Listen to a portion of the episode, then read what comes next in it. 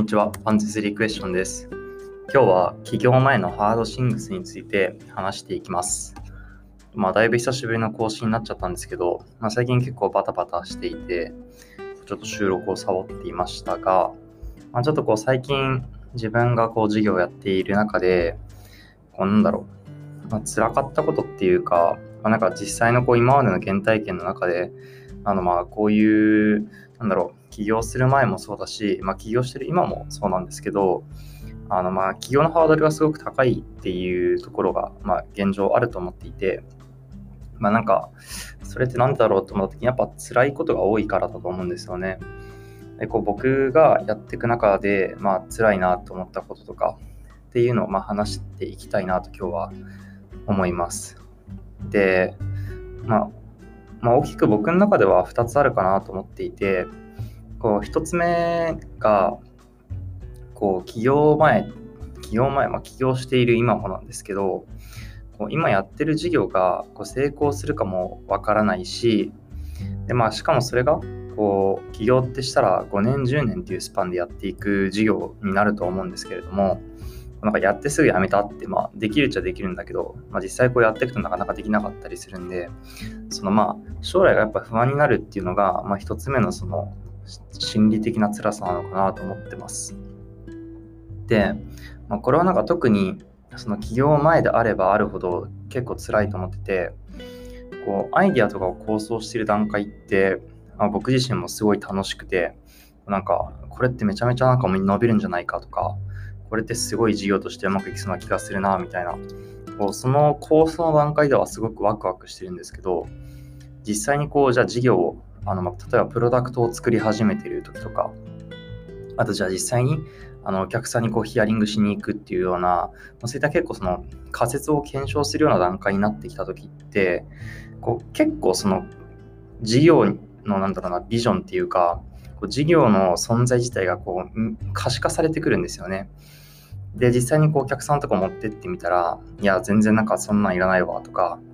なんか人に話して、実際に話してみたら、いや、なんか全然そんなん使わなくないとか、っていうようなネガティブな意見とかも聞こえるようになってきて、なんかその、そのヒアリングしてる対象って、日本にいるその1億人のうちの1人の声なんだけれども、その1人の声っていうのが、なんかもう全員の声に感じてしまう。なんかネガティブな意見があった時点で、なんかこれはダメなんじゃないかっていうふうに思い始めたりするんですよね。で、いう時に、なんか結構こう、なんか本当にこれってこの先伸びるのかなって思ったりとか、あとは、うん、なんだろうな、こう、結構やっぱりいいアイディアっ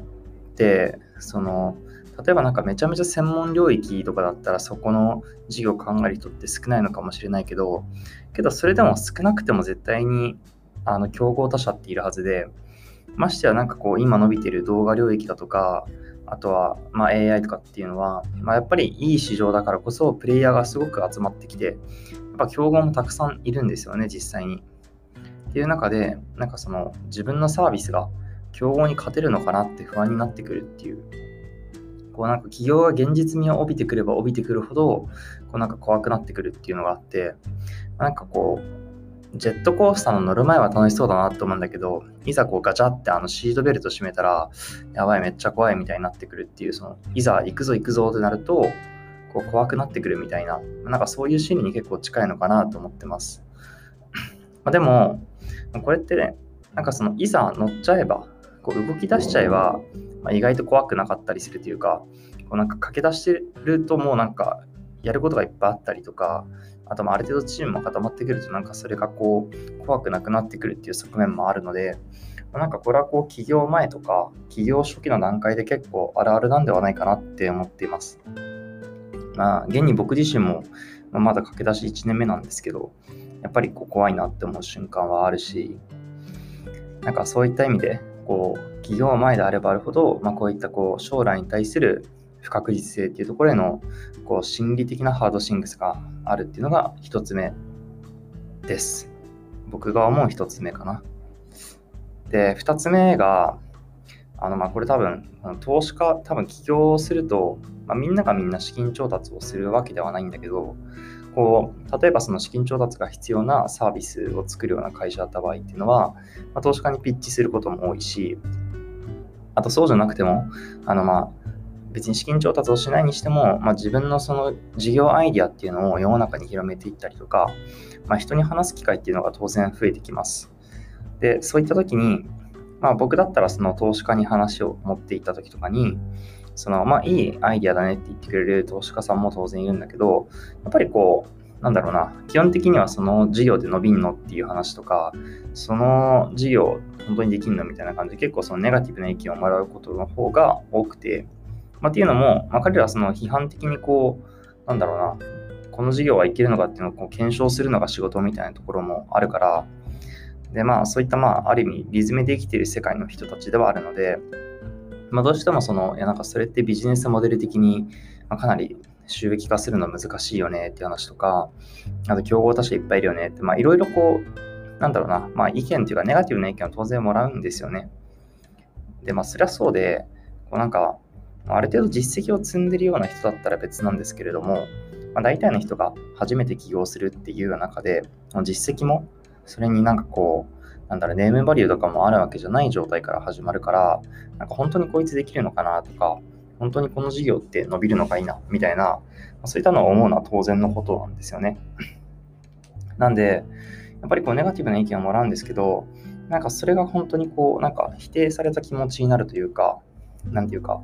なんか、なおさらこの授業は無理なんじゃないかって、こう思う機会が多くなってくるっていうのが、まあ、起業家としてはあることなんじゃないでしょうかっていうのが、まあ、2つ目ですね。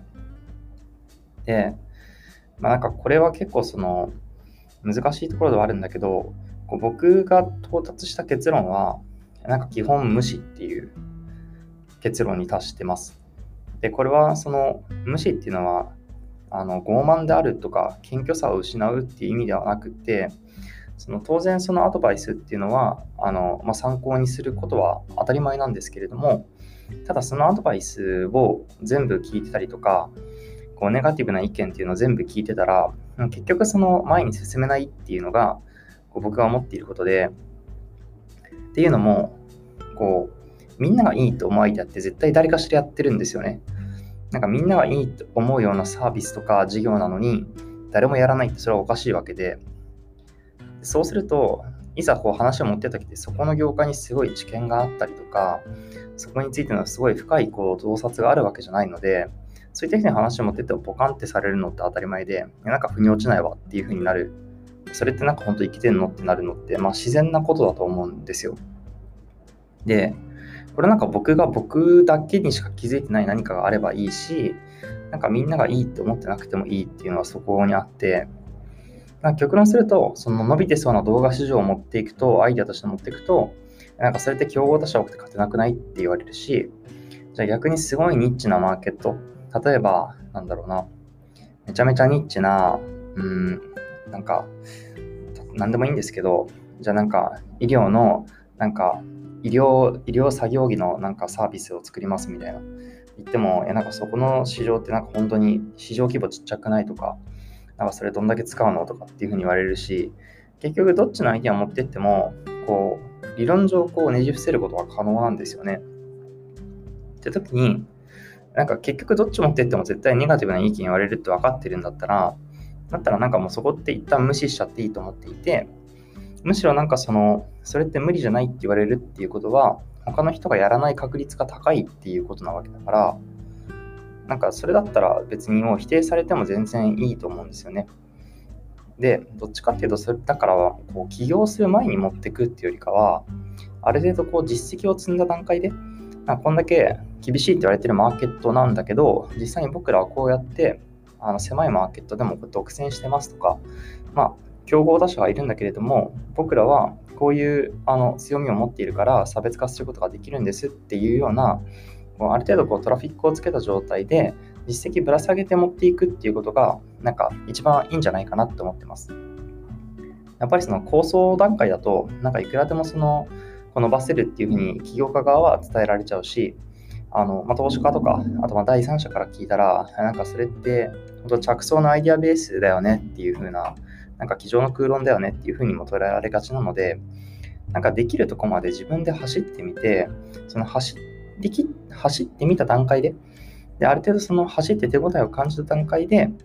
こう投資家とか、あと他の人にアイディアを持っていくっていうのが、こうなんか自分がその起業する前とか起業初期に、こうなんかこのアイディアダメなんじゃないかって自信を喪失しないで済むいいその方法の一つなんではないかなっていうのが僕の持論です。まあ、なので、まあ、なんかよくこうなんか今ね、こうスタートアップだと起業したら調達っていうのが当たり前みたいなブームになってるけど、別にそういうものじゃないし、事業的にお金がなくても回るビジネスなら資金調達とかしない方がいいと思うし、まあ、もし自分が何かしらの方法でお金を稼ぐ方法があるんであれば、なんかそれでお金を稼いでプロダクトを作るっていうようなやり方をしていて、で、ある程度その、なんだろう、事業が進んできた段階で、なんかアクセル踏みたいから、あの投資家に話を持っていって、あの調達をするみたいな方が健全かなと思ってます。なんかこう市場のこう動向的に、なんか投資家を先生みたいな感じで、あのディスカッションするようなケースが、まあ、結構ね、周り、まあ、自分自身も最初はそうで、結構そういう感じで、なんか起業家が投資家にアイディアをこう検証してもらうみたいな話を聞いて、アドバイスをもらうみたいな感じになって、まあ、先生と生徒みたいな、こう、どうしても年齢的にも、なんかそのお金出してもらう、出してもらわないみたいな関係上も、まあ、なんか生徒先生みたいな感じになりがちなんですけど、まあ、そうじゃなくて、こう自分である程度進めた段階で、なんだろう、自分でなんか、塾で言うとこの、自分である程度勉強して予備校に入るみたいな。いきなり予備校に入るんじゃなくて、ある程度成績上げてから予備校に入っていいクラスで、あの、まあ、授業を受けるみたいな方が、なんか僕はいいんじゃないかなっていうのを、まあ、最近思ったっていう感じです。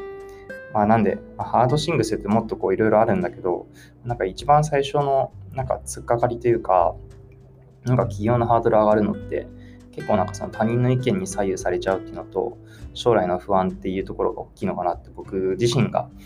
こう経験踏まえて思ったことだったので、今日はそれをこダラダラと話してみました。はい、よかったなと思った方は、ぜひあの定期購読してみてください。それではまた次回。ったね。